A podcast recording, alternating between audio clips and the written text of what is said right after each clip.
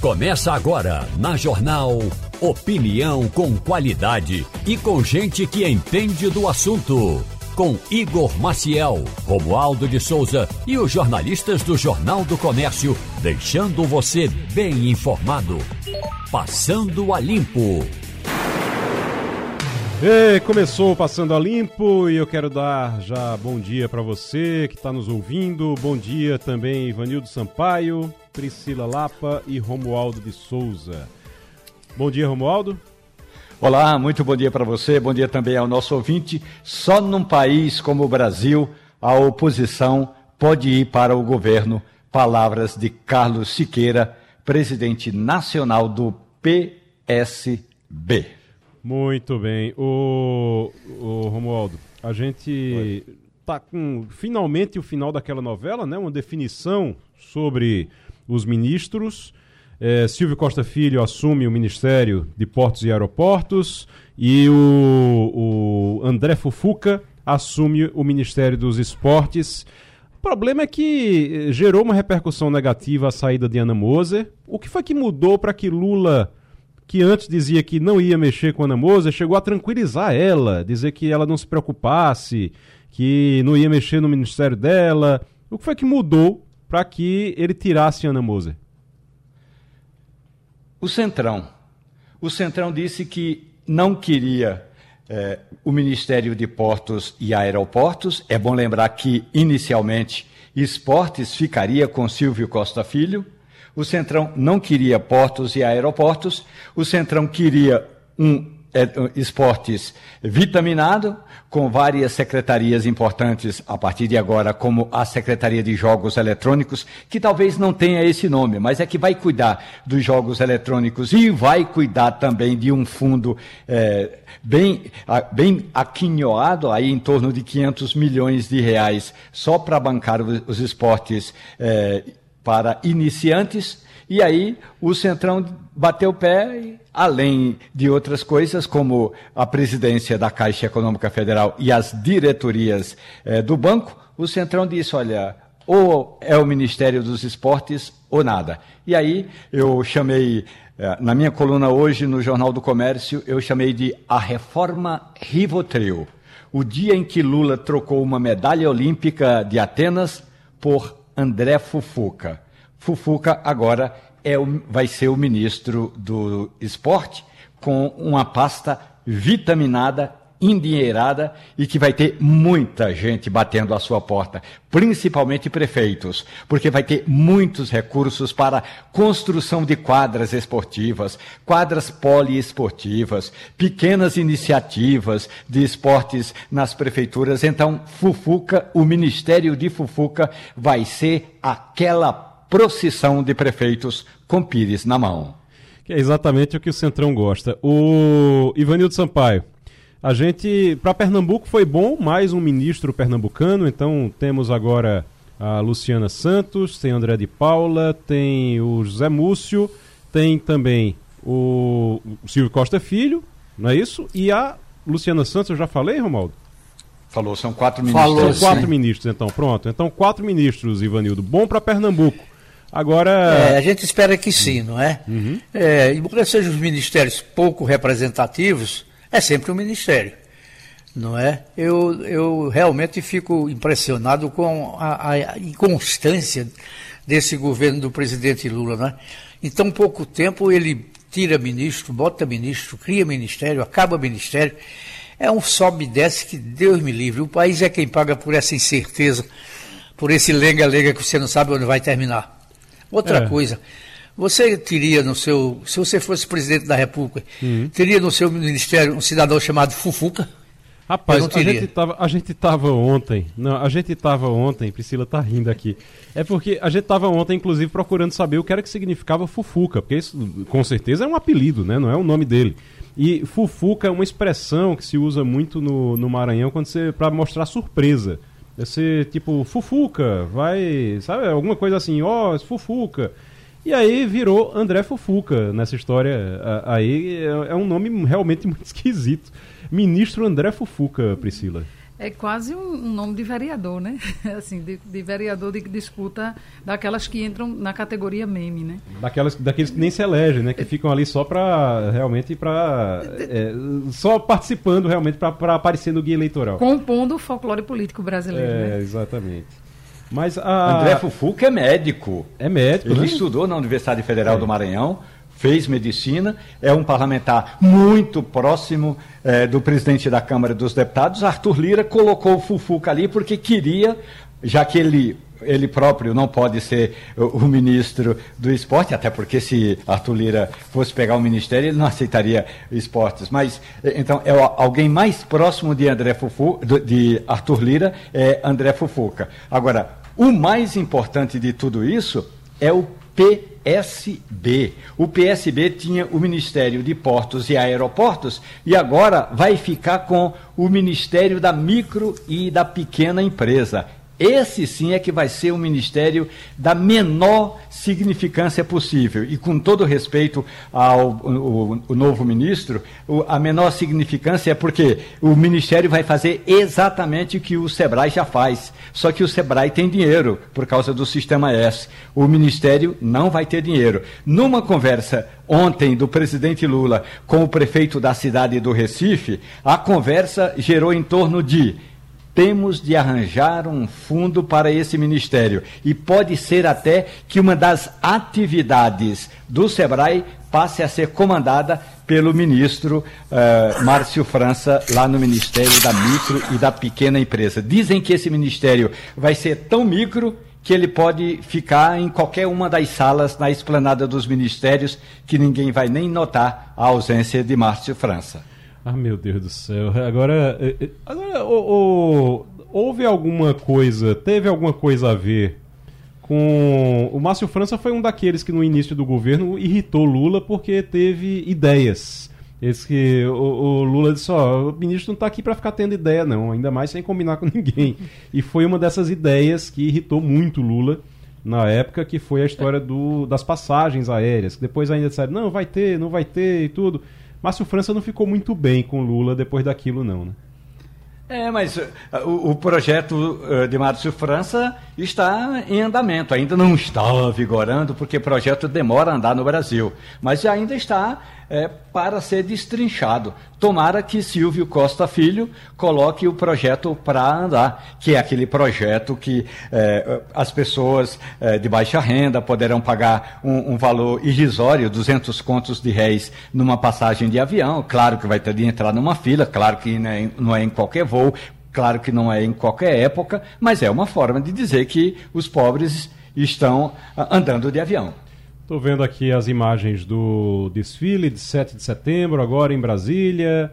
Lula participa da cerimônia. Acabei de ver o Lula descendo do carro, ele desfilou em carro aberto e agora está no palanque que foi montado ali para as autoridades, junto com um público. Tem um público de 30 mil pessoas, de acordo com, com as informações que a gente tem aqui. 30 mil pessoas acompanham nesse momento o desfile do 7 de setembro em Brasília lá está o presidente Lula. Agora, ainda falando sobre ministério, Priscila, é, Silvio Costa Filho, pernambucano, assume o Ministério de Portos e Aeroportos.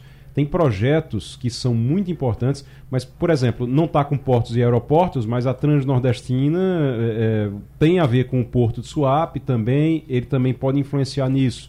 É, tem coisas é, que precisam ser destravadas em relação ao Porto de Suape que Silvio Costa Filho pode atuar nisso também. Então pode ser muito bom para Pernambuco, né? Sem dúvida, é um ministério que toca um dos pontos prioritários do governo Lula, que é essa questão da infraestrutura, de parque, desses investimentos. E são áreas que no Brasil a gente fica num limbo, né, ali. Não tem, nunca tem um projeto estruturador que perpasse mais de uma gestão e que tem uma lógica né, de, de segmento é, para que a gente entenda que ah, isso vai melhorar significativamente, isso vai Né? Que, que efeito isso no longo prazo vai poder tomar? Então a gente espera que o, que o ministro consiga imprimir um ritmo de política pública com uma visão mais de longo prazo e, sem dúvida, Pernambuco ser beneficiado. Né? A gente vive um, num pacto federativo, a gente não pode imaginar que ele vai direcionar 100% da sua atenção para Pernambuco, mas é óbvio que você tem um ministro pernambucano né, sentado ali, podendo decidir coisas importantes para o Estado, sem dúvida, é o sonho né, de, todo, de todo o Estado. E a gente espera que em articulação, em harmonia e sintonia com o governo estadual também. E o, o perfil de Silvio Costa Filho é um perfil de realmente de, de articulação, né, Romualdo? Ele, ele tem um perfil de articulação aí em Brasília, articulado, conversa com todo mundo, ele consegue criar pontes criar uma rede realmente de, de, de, articulação política que não é fácil de se fazer isso em Brasília, mas ele faz muito bem, né? É, o, o gabinete 480, se não me engano, eu vou pegar novamente o número aqui, é, sempre foi um dos. Desculpe, 402 sempre foi um dos gabinetes mais bem visitados. Porque uma coisa, nós temos uma bancada de 25 deputados e três senadores. Esses 25 deputados recebem muitos políticos, ah, muitos políticos pernambucanos. E aí, é, o, como o, Silvio Costa Filho é conhecido, o Silvinho, é, é, ele é sempre muito gentil. Claro que demora, tem dois telefones celulares, um para falar com todo mundo e outro para falar só com quem ele quer. Às, às vezes demora a responder as mensagens, mas é do tipo do político que mesmo que ele não esteja no gabinete, mesmo que ele dê um chá de cadeira no gabinete, às vezes demoradas horas de chás, mas ele sempre conversa com os políticos pernambucanos. E quando eu digo conversa, é, por exemplo, outro dia o prefeito de é, o prefeito de, de Taquaritinga do Norte, o Lero, estava aqui em Brasília e queria uma audiência no ministério desses aí. Então o Silvinho vai lá, bota o prefeito debaixo do braço, ele marca a audiência porque é mais fácil o ministro marcar uma audiência e levar o prefeito junto. Então agora que ele já fez esse meio campo, já foi deputado federal, é, já fez esse meio campo do levar o prefeito para uh, conversar com os ministros, agora como ministro ele nesse, nesse campo aí de portos e aeroportos, ele vai ter uma, um desafio importante. É, o Márcio França estava com um projeto que é a tal da regionalização é, dos voos no Brasil. Voltar a ter, inclusive, companhias regionais. Antigamente nós Sim. tínhamos, minha gente, uma companhia regional, de voo regional, um, voo Nordeste. Tinha uma empresa que era só no sul do país, tinha uma empresa aqui do Centro-Oeste. Então, é, um dos projetos de Márcio França, que, que cai agora no colo colo de Silvio Costa Filho é a regionalização dos voos no Brasil. Deixa eu. A gente vai. Agora, daqui a pouquinho a gente vai ter uma entrevista para a gente conversar sobre as estradas, saber como é que está a movimentação nas estradas, porque é feriadão, muita gente viajando, vindo para o Recife, indo para outras cidades, para o interior, para outras cidades do litoral também. Mas, é, enquanto isso, a gente vai conversando sobre um, um assunto aqui que eu acho que é importante, principalmente nesse dia da independência, e sobre o qual nós falamos ontem, é, eu e Priscila, para uma, uma estudante da UFPE, da Universidade Federal de Pernambuco, que está fazendo um trabalho sobre isso. A gente, inclusive, deu uma entrevista para ela ontem é, e a gente pode falar bem sobre isso, que é a ressignificação dos símbolos nacionais.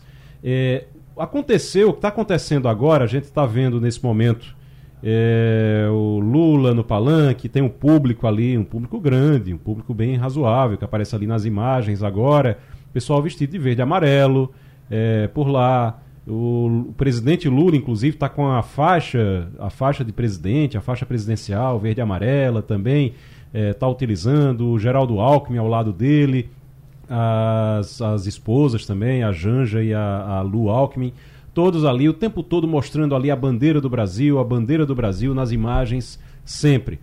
E o que se viu nos últimos tempos foi um uso político da bandeira do Brasil, um uso das cores verde amarela, verde amarela, exatamente para é, é, tentando relacionar isso ao Jair Bolsonaro e se fez isso durante quatro anos. Como é que faz para ressignificar? Porque esse é o objetivo. O Lula disse que queria que o 7 de setembro fosse para começar uma ressignificação dessas, desses símbolos. Como é que faz isso, professora? Eu acho que primeiro tem uma questão temporal, né? Isso vai, é, à medida que o contexto vai mudando, né? E o contexto está mudando de, de alinhamento de forças políticas, isso vai meio que se diluindo. A gente vai observar com certeza daqui a uns anos na história isso como algo muito de um contexto, de uma determinada é, conjunção de forças políticas, com identificação também da população sobre valores políticos, e isso vai mudando à medida que a conjuntura muda. Mas eu acho que é sobretudo tirar isso da zona de conflito. Né? A gente, à medida que os discursos políticos não reforcem essa apropriação do símbolo nacional por uma determinada corrente política, seja ela qual for, isso começa a ganhar um novo sentido, as pessoas começam a, enxergar novamente que aqueles símbolos são é, politicamente neutros, né? que na verdade eles representam mais do que governos, mais do que apenas linhas políticas específicas, mas significam o sentimento né, de pátria. Agora, na verdade, isso também é, insurge né, aí uma reflexão mais ampla sobre que projeto de país surge após essa era de conflitos, essa era de polarização política. Há espaço ainda para a gente esticar ainda mais esse, essa corda e manter um clima de polarização política até 2026, por exemplo? Né? As eleições do ano que vem serão um pouco desse teste, de até que ponto essas vertentes políticas ainda serão decisivas ou que outras narrativas políticas começarão a surgir, por exemplo, como forças de oposição ao governo federal, sem necessariamente ser bolsonarista. Né? Certamente surgirão lideranças políticas que farão frentes expressivas nas eleições do ano que vem à linha política do PT, mas que não necessariamente serão linhas bolsonaristas. Você acha que a tendência, não responda agora, a gente volta com esse assunto daqui a pouquinho, mas a tendência seria então o bolsonarismo se diluir em outras outros palanques em outras candidaturas ali. Seria uma tendência. Mas daqui a pouquinho a gente fala sobre isso.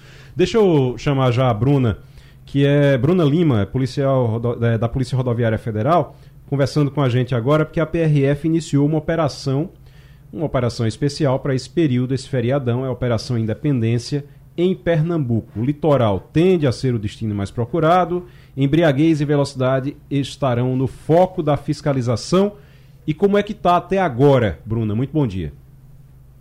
Bom dia, Igor. Bom dia a todos. Seguimos com nossos equipes em pontos estratégicos. O número de veículos já está subindo nas rodovias de Pernambuco, especialmente na BR-101, né? Como você bem falou, as praias são o destino de muita gente nesse feriadão. Então, nós estamos com equipes reforçando justamente a fiscalização dessas condutas que você também já antecipou, como a alcoolemia ao volante, o excesso de velocidade, o transporte de bagagens, de crianças, tudo isso está no foco das nossas fiscalizações. Ô, Bruna, a, essa fiscalização ela vai até quando? Qual é o dia que vocês preveem que a volta vai ser mais intensa, na, o retorno vai ser mais intenso nas estradas? Exatamente. Assim como todo dia de hoje, até o domingo nós estamos com a Operação Independência, justamente porque domingo as pessoas retornam, então merece mais uma vez esse, essa intensificação das fiscalizações para garantir né, a mobilidade, para que as pessoas chegam, chegam em casa de forma tranquila. O, e no caso, quando está eh, uh, sendo feito, vocês estão com um bafômetro fazendo a fiscalização para alcoolemia? Estamos sim. O bafômetro ele faz parte do nosso protocolo. Então, todas as nossas fiscalizações incluem o bafômetro. Então, os motoristas eles devem ficar atentos, né? Se beber, não dirija, passa o veículo para outra pessoa que não consumiu álcool, devidamente habilitada, porque o bafômetro está lá com todas as nossas equipes, assim como o radar móvel, né? nosso radar que fiscaliza a, a, velocidade. Então, é capaz de captar essa velocidade do veículo a, um, veículo a um quilômetro de distância. Então, os motoristas não devem colocar o pé no acelerador nesse feriadão. Algumas bombadas eletrônicas estarão desligadas mas isso não significa que o motorista pode acelerar. Então, nós estaremos também com os móveis. Bruna Lima, da Polícia Rodoviária Federal, conversando com a gente aqui sobre a Operação Independência em Pernambuco, nesse feriadão, muita gente na estrada. Ô Ivanildo Sampaio, você está viajando, viajou nesse fim de semana ou ficou em, em Recife mesmo? Não, eu queria perguntar para a Bruna, nossa policial rodoviária federal, se a Polícia Rodoviária Federal voltou a atuar como atuava no passado. Eu digo isso porque eu tenho uma casinha lá em Gravatar e costumava ir aos fins de semana sempre com policiais vigiando a estrada, tomando conta da estrada. Passei quatro anos sem ver a, un... a cara de um único policial, estou dizendo nenhum. Nem fiscalizava com radares, nem se ninguém estava bêbado, se tinha bebido, se tinha não bebido. O posto na entrada de Gravatar, um pouco antes da entrada de Gravatar, algumas vezes aparentavam que tinha um policial. Então, parece que esse pessoal havia sumido das estradas. Eu pergunto, isso era uma instrução antiga da Superintendência Nacional ou era uma decisão local, cada um fazia o que queria? Não, normalmente as argumentações, elas, elas são baseadas nos números das estatísticas. Então, nossas equipes elas ficam localizadas especialmente em pontos críticos. Então, certamente, e, e, o que acontece nessa operação independente, o nosso efetivo ele é reforçado, inclusive com o pessoal do administrativo, o pessoal da FED, que fica aqui no Quina, em Recife, está é, todo mobilizado também, compondo e reforçando as equipes que já atuam no trecho. Então, além desse reforço de policiais, existe esse revezamento, uma vez que trabalhamos em, em escala. Então, a, esse número acaba sendo multiplicado por três, por quatro, porque as equipes elas se revezam e muitas vezes elas atuam mais de um dia durante esse período, né, até o próximo domingo. Então, por isso que esse reforço com o pessoal do administrativo, o pessoal do operacional, em pontos críticos, onde há mais incidência de acidentes, principalmente aqueles acidentes com mortes, e também onde há maior incidência de infração de trânsito. Então, é, é, não é aleatório. Antigamente a gente dizia que nossas fiscalizações eram muito por amostragem. Hoje o trabalho é muito mais direcionado e mais assertivo para os locais que realmente precisam de uma fiscalização mais intensificada. Ô, Bruna, só para, eh, no caso, para reforçar isso, eu lembro que houve uma época que o efetivo ficou muito mais muito baixo, não dava para cobrir, para ficar é, nos, postos, nos postos, nos pontos que, ficava, que se ficava antes. E aí houve uma mudança de estratégia, né? Começou-se a fazer um, um, um é, a, a, circular mais com os carros, com os veículos, para encontrar esses locais. Isso surtiu efeito ou o efetivo voltou ao que era? Isso surtiu efeito? Como é que ficou? Em Pernambuco, nós tivemos no último ano um, um incremento é, importante do efetivo, foi uma das regionais que mais recebeu efetivo. Então, nós subimos mais de, de 200 policiais uh, no ano passado, policiais recém-chegados na corporação. E também temos o concurso interno, né? Então, há uma movimentação interna, e essa movimentação também é, é com base no, nas regionais que mais têm defasagem de efetivo. Então, existe essa movimentação interna, além dos novos policiais que chegaram por meio do então, esse efetivo ele foi incrementado não só em Pernambuco, mas em, em algumas regionais também do país. Então, é um investimento que a Polícia Rodoviária vem fazendo, né? não só em efetivo, mas também em equipamentos, como viaturas, como hoje temos mais bafômetros, hoje temos mais radares. É, tem sido feito um investimento em todas as áreas, seja de pessoal, seja de equipamento, para que a gente possa estar realmente presente nos pontos que necessitam, nos pontos críticos, e que, e que faça com que a gente cumpra com a nossa missão, que é preservar a vida.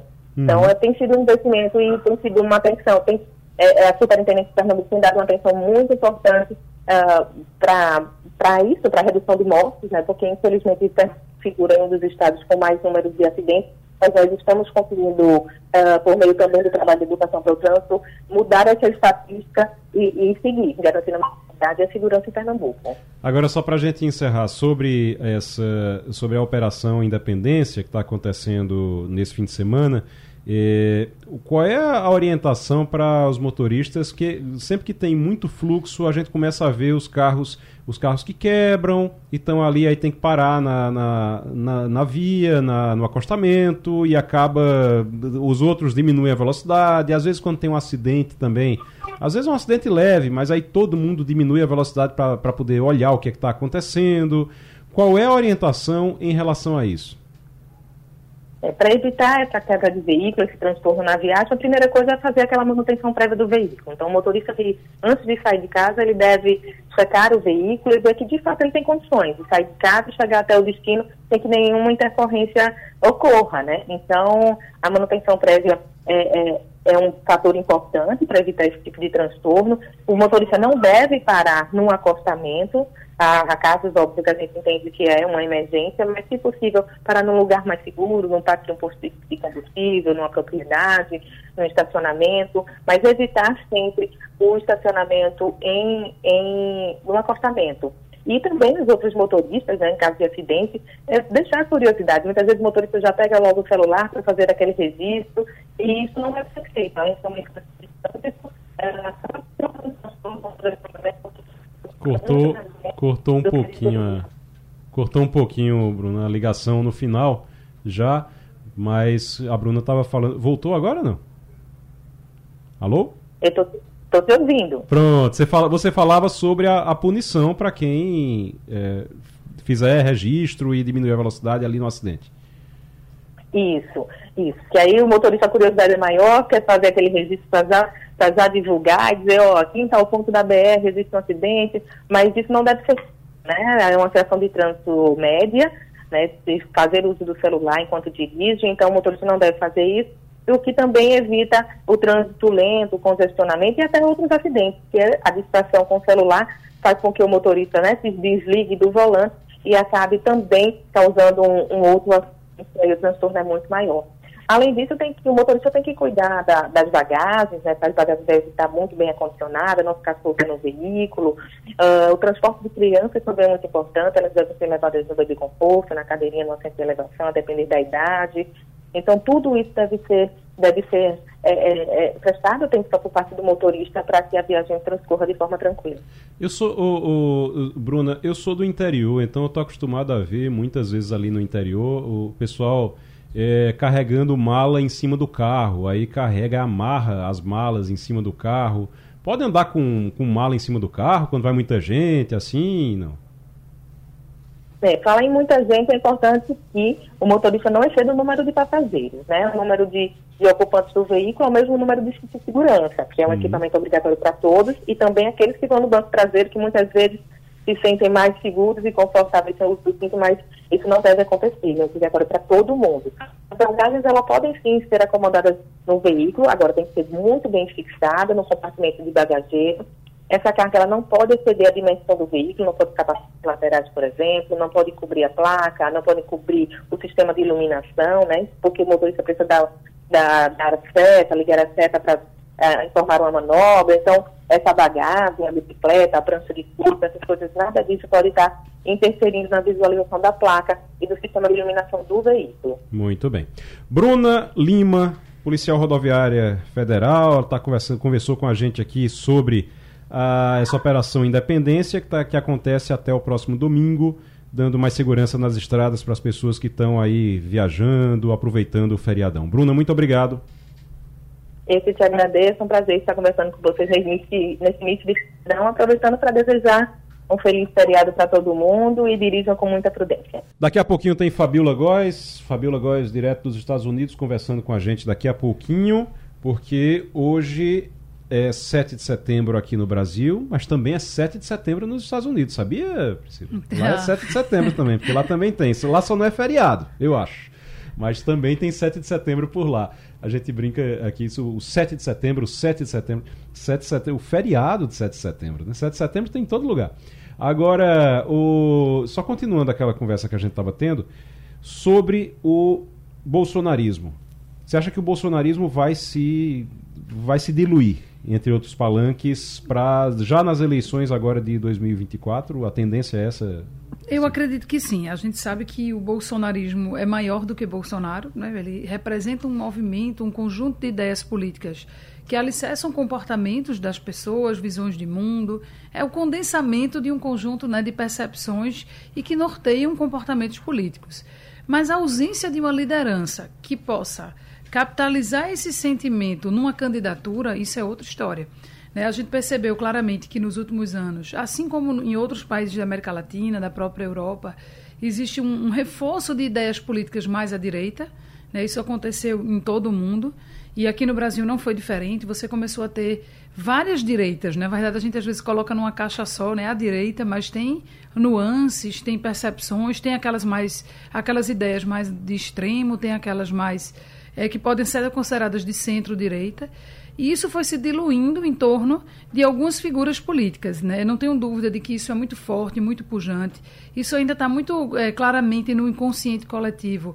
A possibilidade de governos de direita com essa linha propositiva ideológica mais de direita, mas na ausência de uma liderança que capitalize isso, e a gente sabe que os ciclos eleitorais no Brasil são muito curtos, né? Você uma eleição influencia diretamente na outra.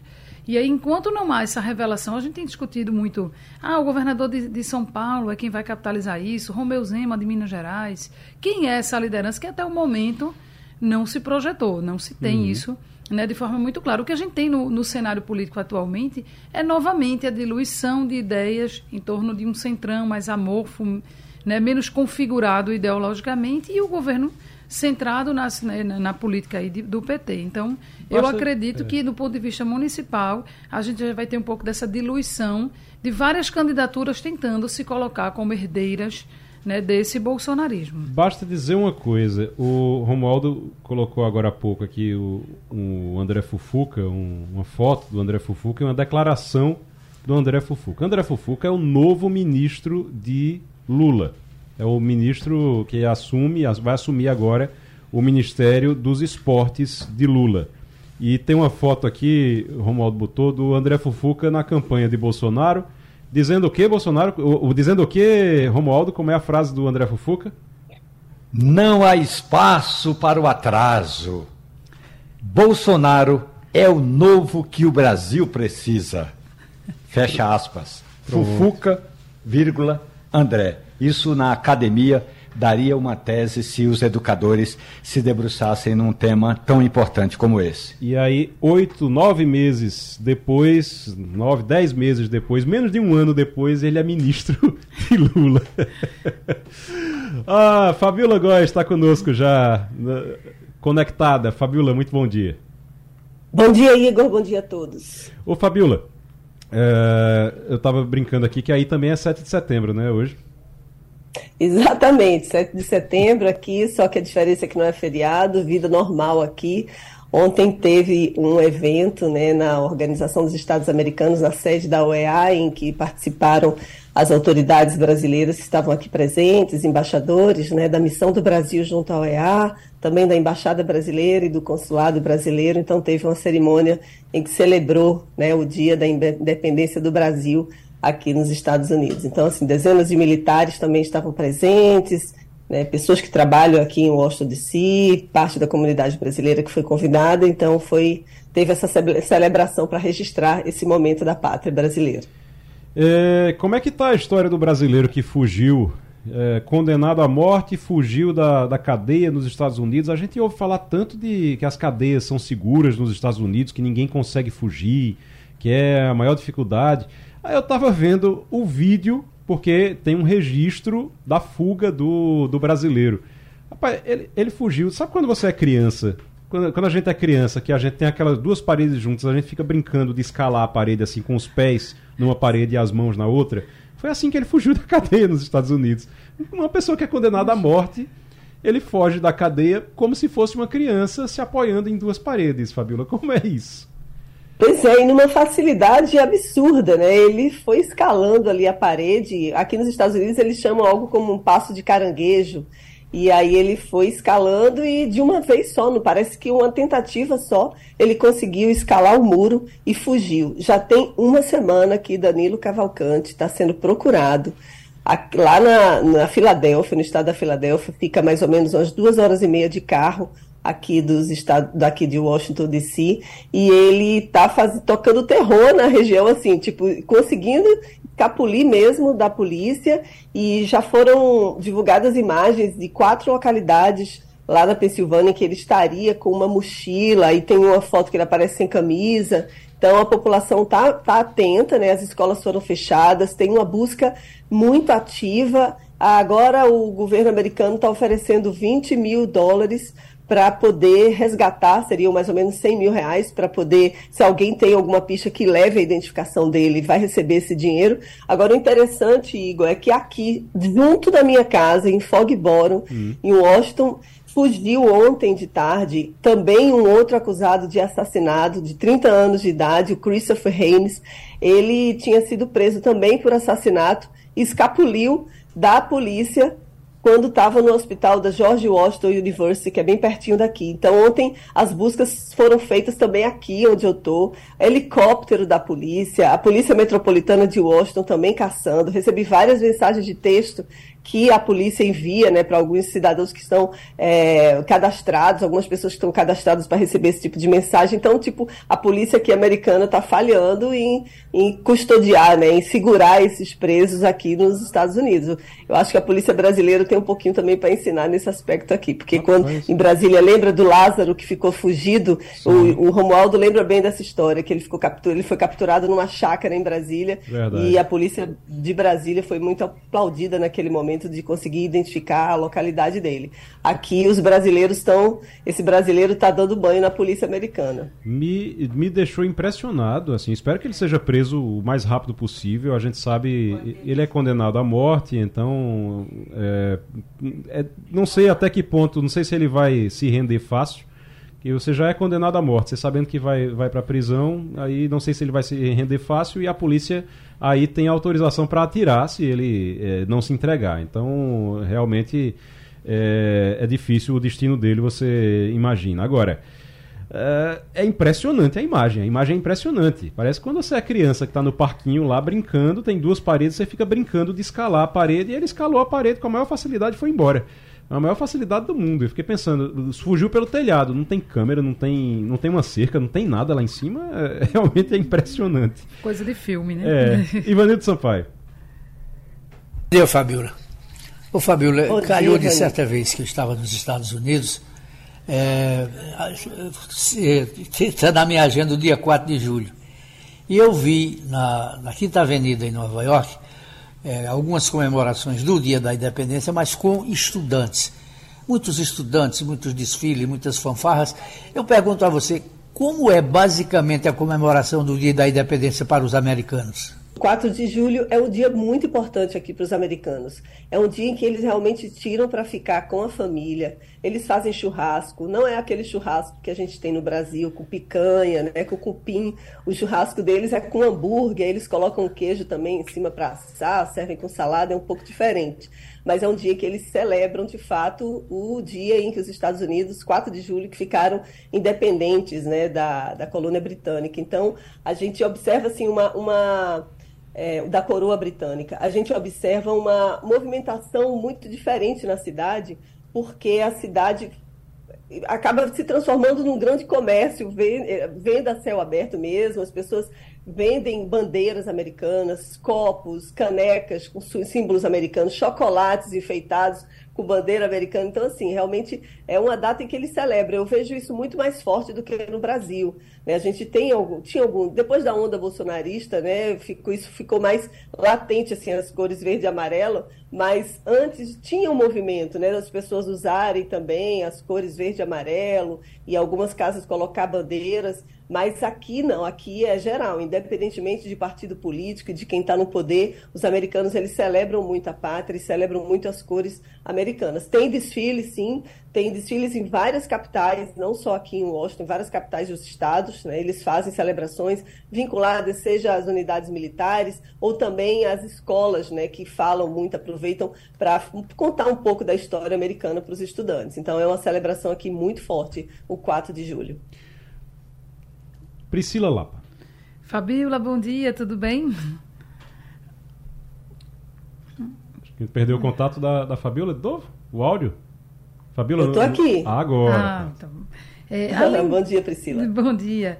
Essa associação que a gente faz do Dia da Pátria com, né, com toda essa força simbólica que tem nos Estados Unidos e a gente tentando imaginar em que momento da história brasileira a gente perdeu essa força, esse vínculo, né? Isso está tentando é, inclusive nesse contexto desse ano, com né, um novo ciclo político no Brasil, a gente retomar um pouco essa ideia né, de forma mais tranquila, com menos histeria política, né, podemos é, dizer assim.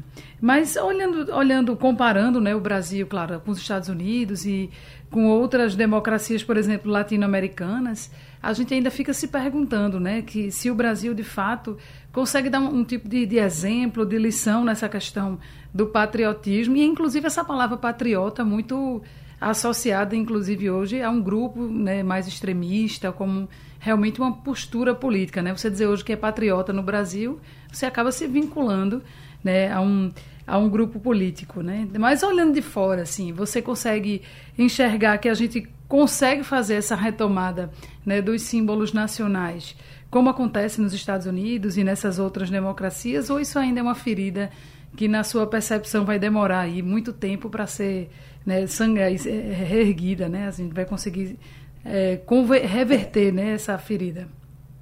Acredito, Priscila, que sim, o Brasil tem condições de reverter essas feridas todas. Inclusive, o Brasil precisa deixar de ter complexo de vira-latas, como já dizia o Nelson Rodrigues.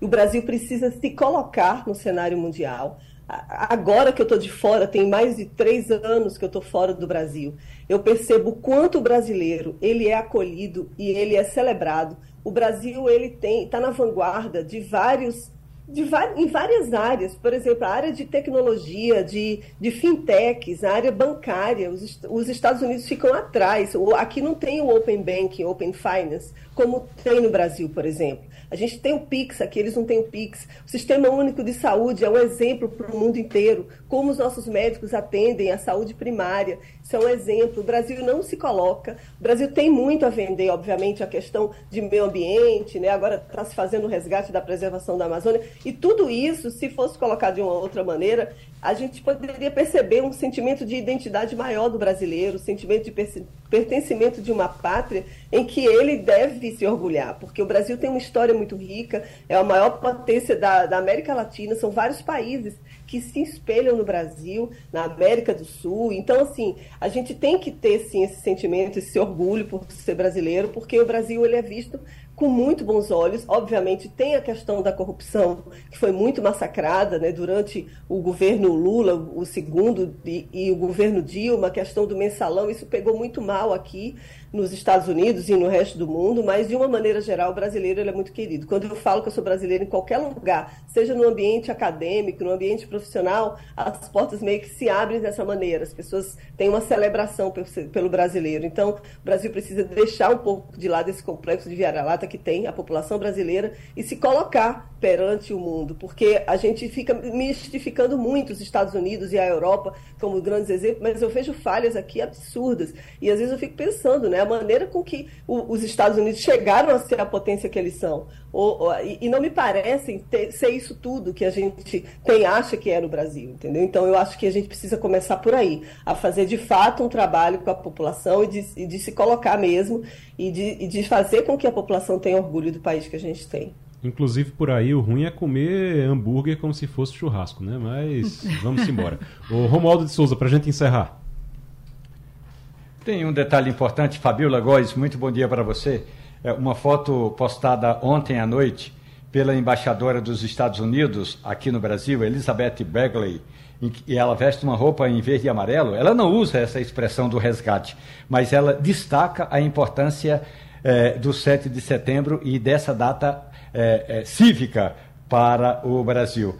A, ainda retomando o, o o tema de resgate do verde e amarelo, isso mostra que, eh, o verde e amarelo foi sequestrado. Ele não é que ele tem que ser resgatado, ele tem que ser tomado e ou mesmo quem não, não se intimidou com esse sequestro tem de continuar usando e ninguém vai perder nenhum, nenhum desses valores é, só porque alguém simplesmente sequestrou. Na foto, a embaixadora Elizabeth Bagley diz o seguinte: Brasil e Estados Unidos são potências de valores e de conhecimentos que vão que devem continuar trabalhando juntos. Então, é, pelo menos para a embaixadora americana, o dia de hoje é muito importante, Fabiola.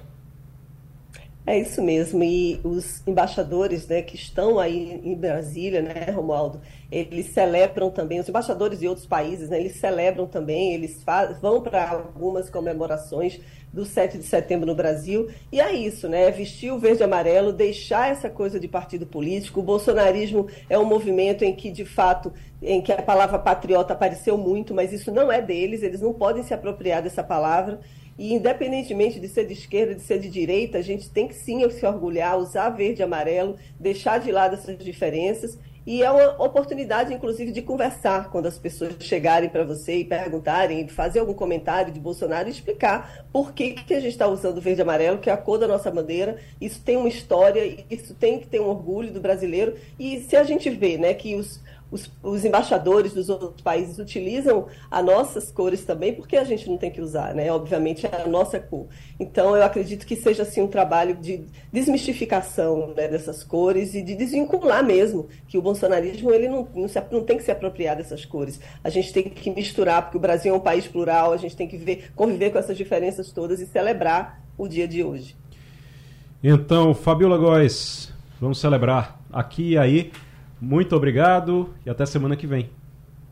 Até semana que vem. Um abraço a todos. Daqui a pouquinho a gente vai conversar sobre o metrô do Recife, porque a nova superintendente do metrô do Recife, a Marcela Campos, vai conversar com a gente daqui a pouquinho. O Romualdo, como é que tá em relação ao metrô do Recife, inclusive, para a gente já começar essa conversa? Como é que tá aquela história de que o governo ia arranjar 2 bilhões para o metrô do Recife? Isso andou por aí ou não? Aquela visita do senador, dos senadores e da, dos deputados aqui rendeu alguma coisa? Olhe, o governo do presidente Lula está chamando o PAC, Programa de Aceleração do Crescimento, do novo PAC.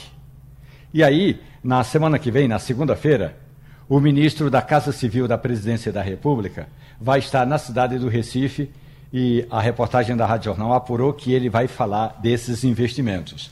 Agora, são investimentos eh, que o governo não tem dinheiro em caixa para tudo isso. E também não tem um projeto. Acreditem, o Ministério eh, eh, do governo Lula não tem um projeto. Se, quiser, se tivesse dinheiro em caixa hoje, não saberia por onde começar na reforma do metrô da cidade do Recife. Se trocaria a fiação, se trocaria as rodas dos trens, se trocaria as janelas, não se sabe ainda por onde começaria. Mas o ministro estará na semana que vem no Recife, e aí ele chama de lançamento do novo PAC. Ainda bem que é o lançamento do novo, porque se fosse do velho, mas ele vai lançar esse PAC no Recife e vai tratar desses investimentos. Claro que ele, a, a palavra que ele vai é, dizer é, é cap, nós vamos captar recursos para investir no metrô do Recife. Muito bem. E já estamos na linha com a Marcela Campos, que é a nova superintendente do metrô do Recife. Marcela, muito bom dia. Bom dia, Igor. Bom dia, ouvintes da, da Rádio Jornal. É um prazer estar conversando com vocês nessa manhã. Marcela, a gente sempre fala aqui do metrô do Recife e infelizmente as notícias nunca são muito boas. Você está assumindo agora essa operação aqui na superintendência do, do Rec. Qual é o principal desafio agora, nesse momento, nesse primeiro momento, qual é o principal desafio para vocês, para essa gestão? Bom, Igor, a gente, assim, eu estou na casa há 16 anos, Recebi essa missão agora de assumir a superintendência. É um grande desafio. A gente conhece de dentro é, os problemas do metrô, a gente reconhece todos os problemas, ninguém é, tem como omitir o, o que vem acontecendo. E hoje a nossa missão é buscar investimento. A gente já clama por isso há muitos anos. Eu já tive a oportunidade de responder por pastas do metrô financeira, comunicação. Então, assim, são, a gente tem o um conhecimento, existem projetos, então a gente já há, há meses vem junto à administração central da CBTU, indo a Brasília. Nesse novo governo Lula, a gente já teve a oportunidade de ter agendas com ministros e o, o foco hoje é realmente buscar investimento. Marcela Campos, superintendente do metrô do Recife, assumindo agora a superintendência. Ivanildo Sampaio. Bom dia, doutora Marcela. A senhora está aí dentro da casa há muito tempo. Né? Acompanhou todas as crises, as fases boas e as fases ruins do metrô. Eu lhe pergunto, qual é a sua posição em, em relação à possível privatização do metrô? A gente tem exemplos, Ivanildo, por aí de, de, é, de, de, linhas hoje que são privatizadas, como o, metrô do Rio de Janeiro, e a gente vê que, que não é a saída. O que a gente precisa hoje realmente é investir, é ir atrás do recurso para reestruturar. O metrô é um modal fundamental na região metropolitana. A gente atinge, atinge diretamente três municípios, mas com o modelo hoje de integração, a gente é, consegue abranger os 14 municípios da região metropolitana. A gente sabe quando o metrô tem problemas, o impacto que causa na vida do, do cidadão que precisa do transporte público. Então, o que a gente encara hoje que não é a saída da privatização. Então, a gente precisa reestruturar, a gente precisa voltar a ter aquele metrô de qualidade. Não é uma tarefa fácil, porque a gente não, também não vai conseguir isso da noite para o dia, mas a gente precisa levar a Brasília e, e pedir por investimento. A gente entende, assim, existem os estudos de, de privatização, de possível privatização, mas o que a gente mostra através do, do corpo técnico da CBTU é que não é a saída. O que a gente precisa realmente é de investimento, é reestruturar o sistema metroferroviário de Recife. Marcela Campos, nova superintendente do metrô do Recife. Priscila Lapa. Marcela, bom dia. Eu tenho do, duas perguntas em uma, né? Uma é sobre os servidores, né? A gente sabe que a crise atual tem a ver com reivindicações de melhorias das condições de trabalho salariais desse corpo funcional, né, do qual você faz parte, que se sente extremamente também desvalorizado, que não participa né, do, do, do processo de, de não é escutado, não é visto como parte da solução. Então, eu queria te perguntar, dentro desses investimentos, como é que está sendo vista essa questão da carreira dos metroviários?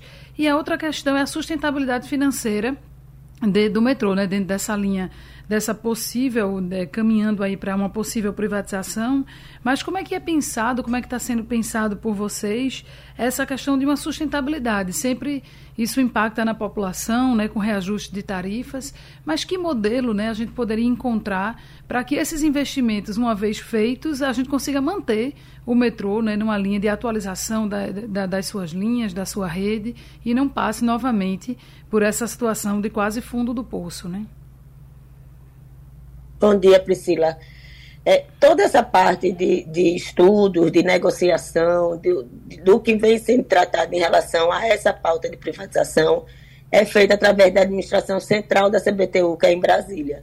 Então, aqui a gente não tem muito, muitas informações. Então, assim, a gente realmente, isso parte, assim, qualquer tipo de informação sobre essa pauta é através da administração central. Então, eu não tenho muitos dados é, para passar a, a, vocês quanto a esse assunto. A gente aqui realmente está na ponta, que é, é, propriamente o serviço, a preocupação em manter o serviço, e esses, esses assuntos realmente assim não são tratados aqui. Romualdo de Souza. Marcela Campos, bom dia para a senhora. Na semana que vem, eu estava contando que o chefe, o comandante do PAC, o Programa de Aceleração do Crescimento, vai estar na cidade do Recife. Certamente a senhora vai se encontrar com o ministro Rui Costa e certamente a senhora vai apresentar ao ministro um plano de trabalho aí de investimentos no metrô do Recife. Na sua avaliação, qual é o pontapé inicial? Por onde devem começar eh, os investimentos no metrô do Recife? Bom dia, Romualdo.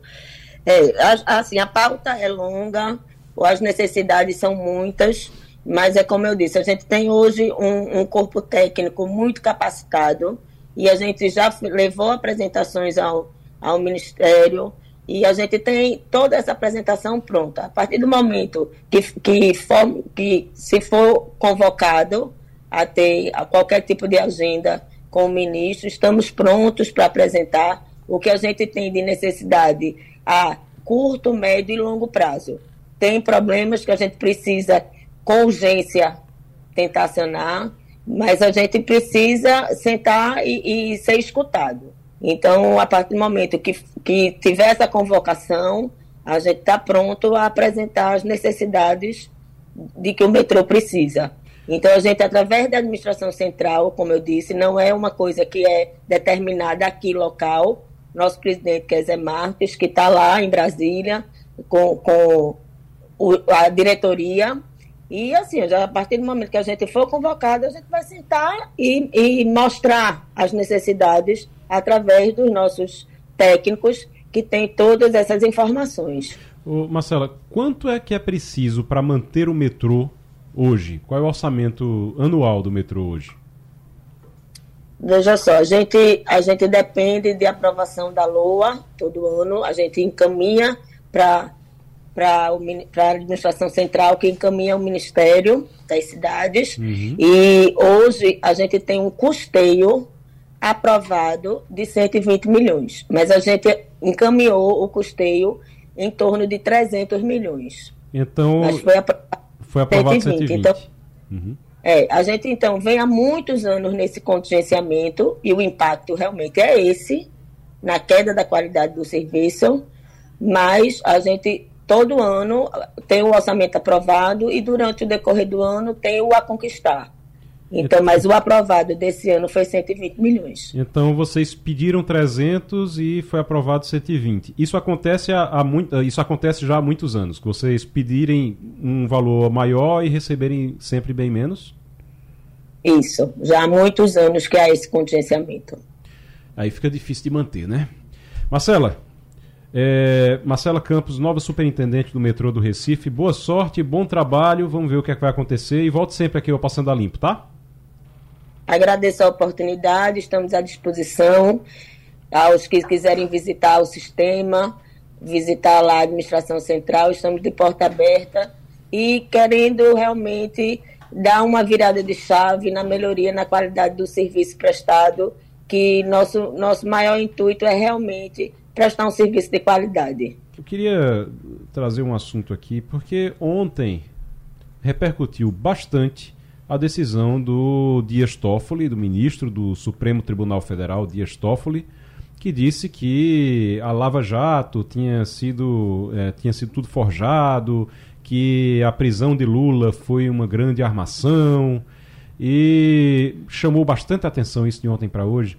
E a impressão que eu tenho e aí não estou falando do Dias Toffoli em si, mas da forma como a Lava Jato foi é, utilizada nos últimos anos, é que é o seguinte: você coloca um hipopótamo na sua sala e chama ele de, de totó, chama ele de cachorrinho, sabe? Chama ele de pet. Trata ele como se fosse um pet. E aí, o, enquanto o hipopótamo estiver afastando os, os seus inimigos, tá tudo bem. Ele é, ele é o totó. Ele é o seu cachorrinho. Não tem problema, é o seu bichinho de estimação. A partir do momento que ele começa a morder as visitas, aí você diz que a culpa, que o problema é o, o, o cachorrinho que está se comportando como se fosse um hipopótamo. E aí seria a Lava Jato. Enquanto a Lava Jato estava ali cuidando é, dos inimigos, estava tudo certo. A partir do momento que ela se voltou para dentro, aí começou a complicar. Todo mundo começou a reclamar da Lava Jato. A Lava Jato cometeu erros? Muitos. Muitos, muitos, muitos. Certo? Inclusive, assim, principal, principalmente o uso político que os integrantes tentaram fazer dela. No momento em que eles começaram a tentar fazer uso político da Lava Jato, a coisa começou a complicar. E aí foi só ladeira abaixo. Cometeram muitos erros? Cometeram. Erros jurídicos mesmo. Entende um pouquinho de, de, de, de lei, de direito, vai saber, sabe disso, sabe que houve muitos erros ali. Houve muitos erros na, no, no, no decorrer da operação. Agora, chegar agora e dizer, não, estava é, tudo errado, foi tudo forjado, foi tudo mentira, eu acho que é ruim até para o Supremo Tribunal Federal, porque o Supremo Tribunal Federal, o, quando prenderam o Lula, por exemplo, o, na época ex-presidente e hoje presidente da República, quando prenderam ele, foi com a anuência do Supremo Tribunal Federal. Você lembra, ô Ivanildo, você lembra que a gente ficava na expectativa na redação, nas redações, a gente ficou na expectativa o tempo todo ali daquela votação do Supremo Tribunal Federal, porque Lula só podia ser preso depois que o Supremo Tribunal Federal decidisse. Lembra disso? Veja bem, Igor, na época em que corria solta é, essa campanha do então juiz é, chefe da Lava Jato, Sérgio eu Moro. quase fui execrado quando disse que o país estava sacralizando um juiz de direito do interior do Paraná. Uhum. Por quê? Porque Sérgio Moro era visto como unanimidade nacional. Evidentemente que ele cometeu muitos erros, ele e os procuradores do Paraná. Sim. Mas é evidente também, é evidentemente que havia coisas sujas por trás de algumas denúncias, não é? Não, não, não, não sei se todas as denúncias levantadas pela Lava Jato eram verdadeiras, é, não sei se, se, metade era mentirosa, não sei, não vi os dados, é, mas eu creio o seguinte: houve, pelo nome de Sérgio Moro, uma quase sacralização. Só faltou alguém fazer promessa para pagar depois se ficasse bom de alguma doença. e depois, quando se chegou à conclusão de que Sérgio Moro errou, os procuradores erraram, foram além do que permitia as suas funções, então o mundo vem abaixo, não é? Era de se esperar que mais cedo ou mais tarde acontecesse isso, mas uma coisa você tem razão. Algumas medidas que o Supremo está tomando podem desacreditar o próprio Supremo. É porque, assim, o Supremo todinho foi enganado. A, a, a impressão que passa é o Supremo inteiro, os 11 ministros foram todos enganados oh, eles enganaram a gente. Então, qual é a segurança jurídica que a gente tem se o, o, os ministros do Supremo Tribunal Federal são enganados dessa forma para anos depois dizer não, é, na verdade era tudo forjado, tava tudo, todo mundo foi enganado aqui. É aquela expressão do que a gente usa na, na ciência social, quer dizer, é jogar a criança fora junto com a água do banho, né? Assim, é, como, é. é quase como isso. Você tem uma operação que tangencia limite, os limites, tem uma regra, um regramento constitucional, tem uma casa guardiã disso. Aí então ela pecou por omissão. Então ela viu e não sabia, né? Essa desculpa de que né, fomos enganados, definitivamente ela não cola nem para nenhum tipo de ator político, muito menos para uma instituição do quilate da envergadura do Supremo Tribunal Federal. É, você é, analisar ali as provas, você dizer que algum, tudo bem. Agora, é, como foi feito, inclusive Lula é presidente hoje por conta disso, porque ele saiu da, da cadeia, foi solto, os processos foram aos poucos sendo analisados e alguns foram anulados, outros voltaram para a primeira instância. Então, foi sendo realmente. Mas aí, é, daí a dizer que não, foi tudo forjado, e a prisão foi uma armação, e aí tudo realmente é algo que chama atenção, o Romualdo, porque isso repercutiu muito de ontem para hoje, é, com muitas críticas, inclusive, ao Dias Toffoli, exatamente por isso. E aí fica essa coisa de se discutir se você é contra ou a favor da Lava Jato, se você gosta da Lava Jato, se você não gosta da, da Lava Jato. Essa não é a discussão. É como você agora discutir se o muro de Berlim era bom ou ruim. Ah, o muro de, de Berlim é bom, o muro de Berlim é ruim. Isso não é a discussão. A discussão é você saber se é efetivo e por que, é que se chegou àquilo. Por que, é que se chegou àquele ponto? Por que, é que a Lava Jato existiu e por que, é que se acreditou tanto na Lava Jato daquela forma? Isso é que precisa ser discutido. É, e quem surrupiou o dinheiro da Petrobras e que devolveu o dinheiro, hum. agora poderia entrar com um pedido junto ao ministro Dias Toffoli do Supremo Tribunal Federal e dizer: ministro, tudo bem, se o senhor está anulando alguma dessas provas, então anule também a minha, a minha delação premiada aqui, porque eu fui arrochado eh, e eu não queria dizer isso e eu não peguei esse dinheiro, eu apenas eh, devolvi os 3 bilhões de reais porque eu estava acossado. Porque só falta acontecer isso. Se a maioria dos ministros do Supremo Tribunal Federal no passado decidiu que algumas dessas ações da Operação Lava Jato estavam corretas, agora Dias Toffoli sozinho tem 11 ministros, mas sozinho ele diz o seguinte: não, está tudo errado. E aí está tudo anulado. Há quem diga, e aí é importante é, dizer que, do ponto de vista jurídico, a decisão de Toffoli ainda precisa ser referendada pelos demais ministros do Supremo Tribunal Federal. Mas esse é um aspecto. O outro aspecto é: esse eu chamei de manifesto.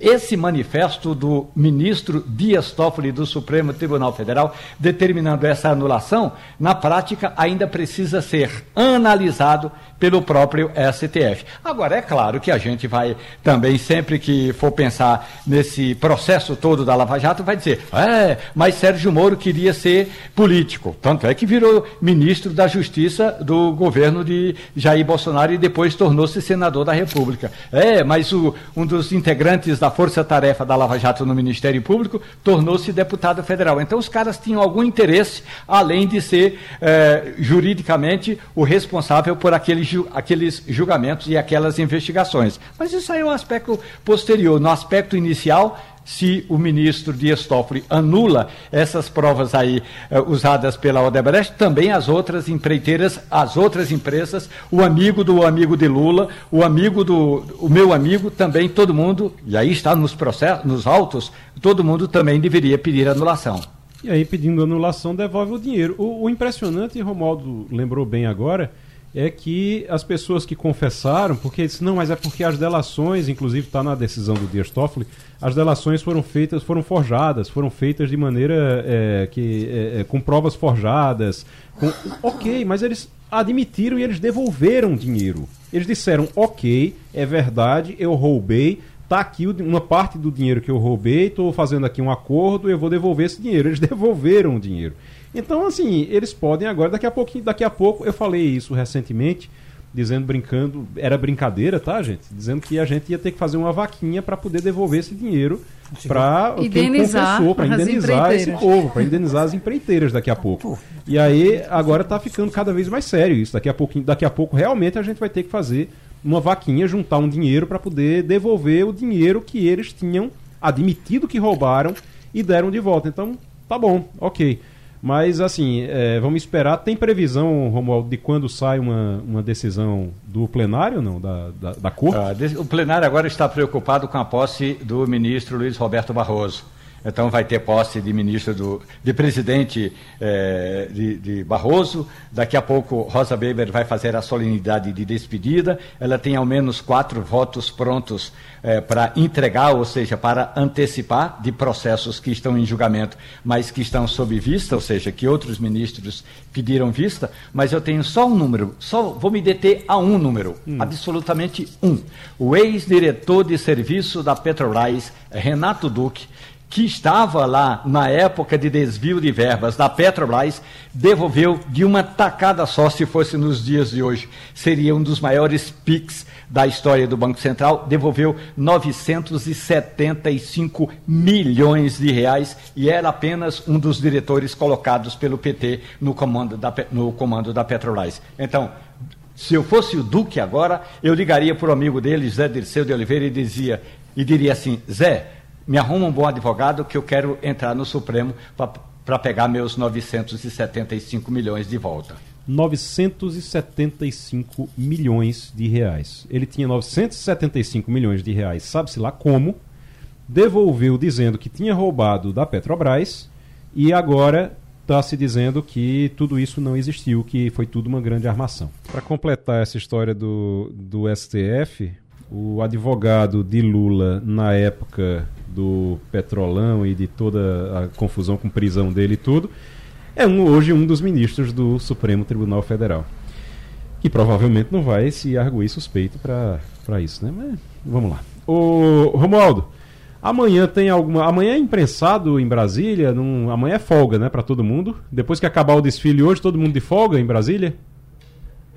Está todo mundo esperando que Lula termine esse desfile. Logo está uma temperatura alta aqui em Brasília, faz 29 graus ali na esplanada dos ministérios. Assim que terminar aí, o Lula vai correr para casa tomar um banho de piscina e em seguida ele vai viajar para Nova Delhi, na Índia. Aliás, nesse voo todo tem uma escala até no Recife de quase uma hora. Ele vai passar quase uma hora uh, aí na cidade do Recife. Mas bem, então está todo mundo esperando que Lula uh, embarque logo com destino à Índia e aí, quando ele voltar na semana que vem, vai ter muita coisa para ser feita. Sexta-feira é ponto facultativo no serviço público federal e distrital, porque aqui não é um estado, é um distrito.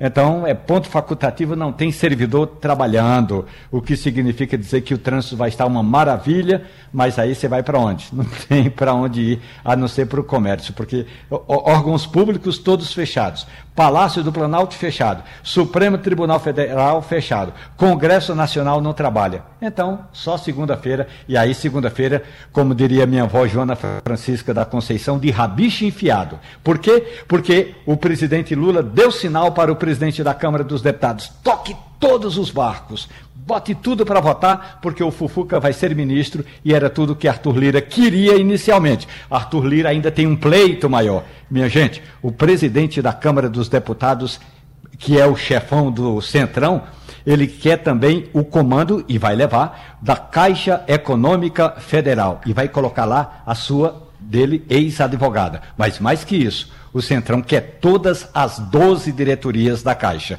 Lula só está propenso a entregar a metade. Ivanildo Sampaio, você tem um advogado para indicar para o governo, não? Todo mundo que tiver advogado, advogado pessoal pode botar no governo agora, viu? Se eu tivesse o governo, não aceitaria. Com certeza. uh, o Priscila, é, agora, como o Romualdo está dizendo, o Centrão não tem mais como reclamar, como dizer que não vai votar, atrasar a votação. Sempre tem, né? Na verdade, Centrão é, é Centrão, o esticar da corda. E só estamos no primeiro ano do governo, né? Temos que lembrar que ano que vem, ano eleitoral, o nível de reivindicação, de barganha política muda substancialmente, olhando principalmente para os principais redutos eleitorais, as negociações começam a gerar na alta. Né? Então, é uma, é uma tempestade que é sanada temporariamente, né? uma nova era, né? uma nova era com, com cheiro de coisa velha, né? mas é uma nova era de relação, né? espera-se, entre o governo e o legislativo para aprovação de, de, medidas importantes que o país espera, mas isso tem data, né, isso, isso é o modus operandi, inclusive, dessa relação, que é essa fragilidade de compromissos que leva sempre a novas barganhas. Né? Então, é só aguardar, é só uma questão de tempo, realmente. É, Ivanildo Sampaio, tem esperança que o, o Centrão vai ficar mais saciado agora? Não tenho não. O Centrão, ele é insaciável, né? Aliás, esse centrão nasceu, o embrião desse centrão foi durante a Constituinte com Ricardo Fiuza, representante de Pernambuco do Congresso Sim. Nacional. A partir, mas não era, Ricardo Fiuza não tem essa ambição que esse pessoal de hoje tem. Não é? Ele fazia acordos é, por alguns cargos, por alguns. Agora o governo só, só falta pedir o lugar da primeira-dama. O resto, ele, o Centrão só, é, quer até o lugar da primeira-dama. Não sei se Lula vai entregar, mas o fato é que eles querem. tá bom. O Romualdo, alguma repercussão sobre a história do voto secreto que foi sugerido por Lula no STF, não? Há quem diga que o presidente não tinha tomado a dose de café ideal naquele dia.